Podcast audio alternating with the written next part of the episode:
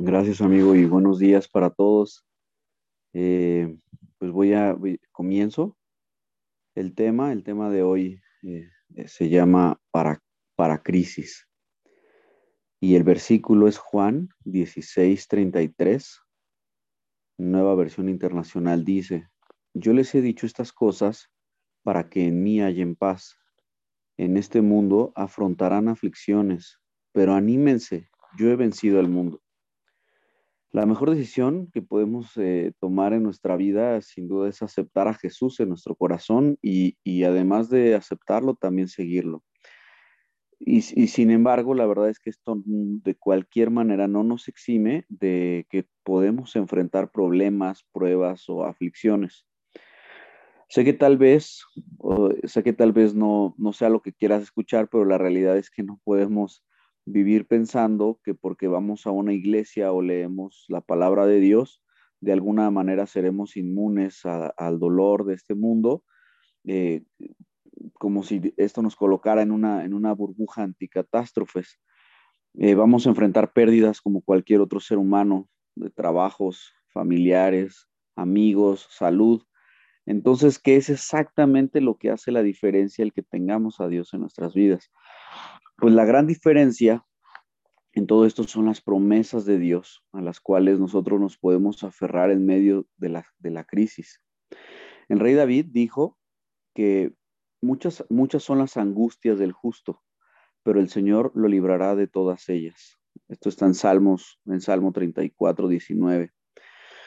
Por ejemplo, de estos dos pasajes que, que, que acabamos de leer, podemos extraer dos promesas de parte de Dios. La primera estaré contigo en medio de la prueba. La segunda, en el debido tiempo te sacaré de esta situación. En estos tiempos que estamos viviendo es muy difícil llenar eh, nuestra, es muy fácil llenar nuestra mente y nuestro corazón de malas noticias y esto pues obviamente nos va inundando de miedo, ansiedad, depresión. Y bueno, por el contrario, cuando, cuando, cuando dejo que la verdad de Dios sea la que gobierne mi mente, entonces mis niveles de temor, ansiedad, eh, pues prácticamente comienzan a desaparecer. Por ejemplo, Dios a través del profeta Isaías nos dejó una maravillosa promesa que dice, tú guardarás en completa paz aquel cuyo pensamiento en ti persevera. Isaías 26.3. La fe. Todo es cuestión de fe.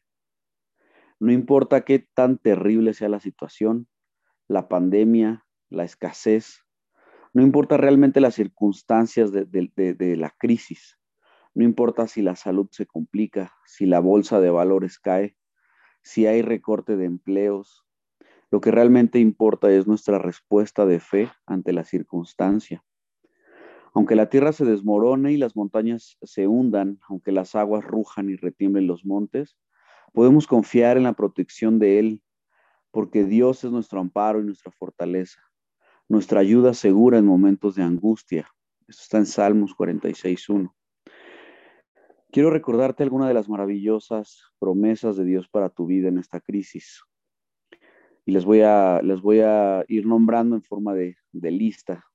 Pon mucha atención y si alguna de estas en este momento se, se adapta justamente al, a la situación que puedas estar pasando, apropiate de ella, apropiate de, esta promesa y tómala en fe.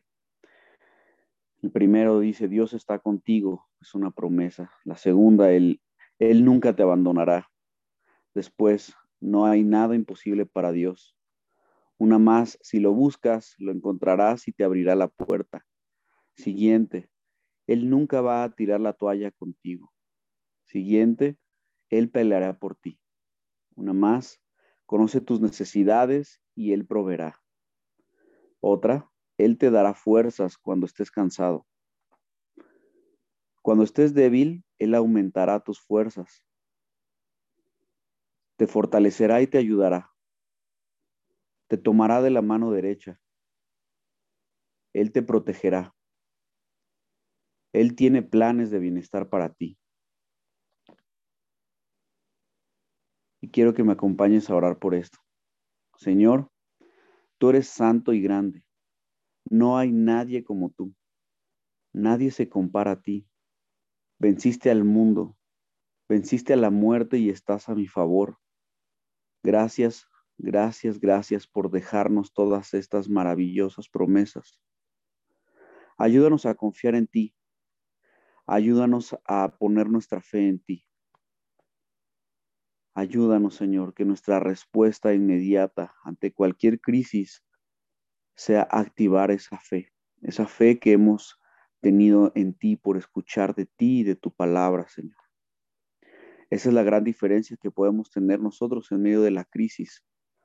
Esto sabemos que no nos exime de que podemos tener aflicciones, problemas, diferentes circunstancias difíciles en nuestra vida y en este plano terrenal. Pero sin duda, Señor, reconocemos que somos tus hijos y solamente estamos de paso. Que cuando lleguen esas crisis y esos momentos complicados, inmediatamente recordemos las promesas que tienes para nosotros y el hecho de que tú estarás con nosotros todos los días de nuestras vidas hasta que tú regreses, Señor, que sea motivo suficiente, Señor, para echar mano de esa fe y de la vida eterna que tú nos has prometido contigo, Señor. Gracias porque eres bueno, Señor, y poderoso. En el nombre de tu Hijo amado, Cristo Jesús. Amén y amén.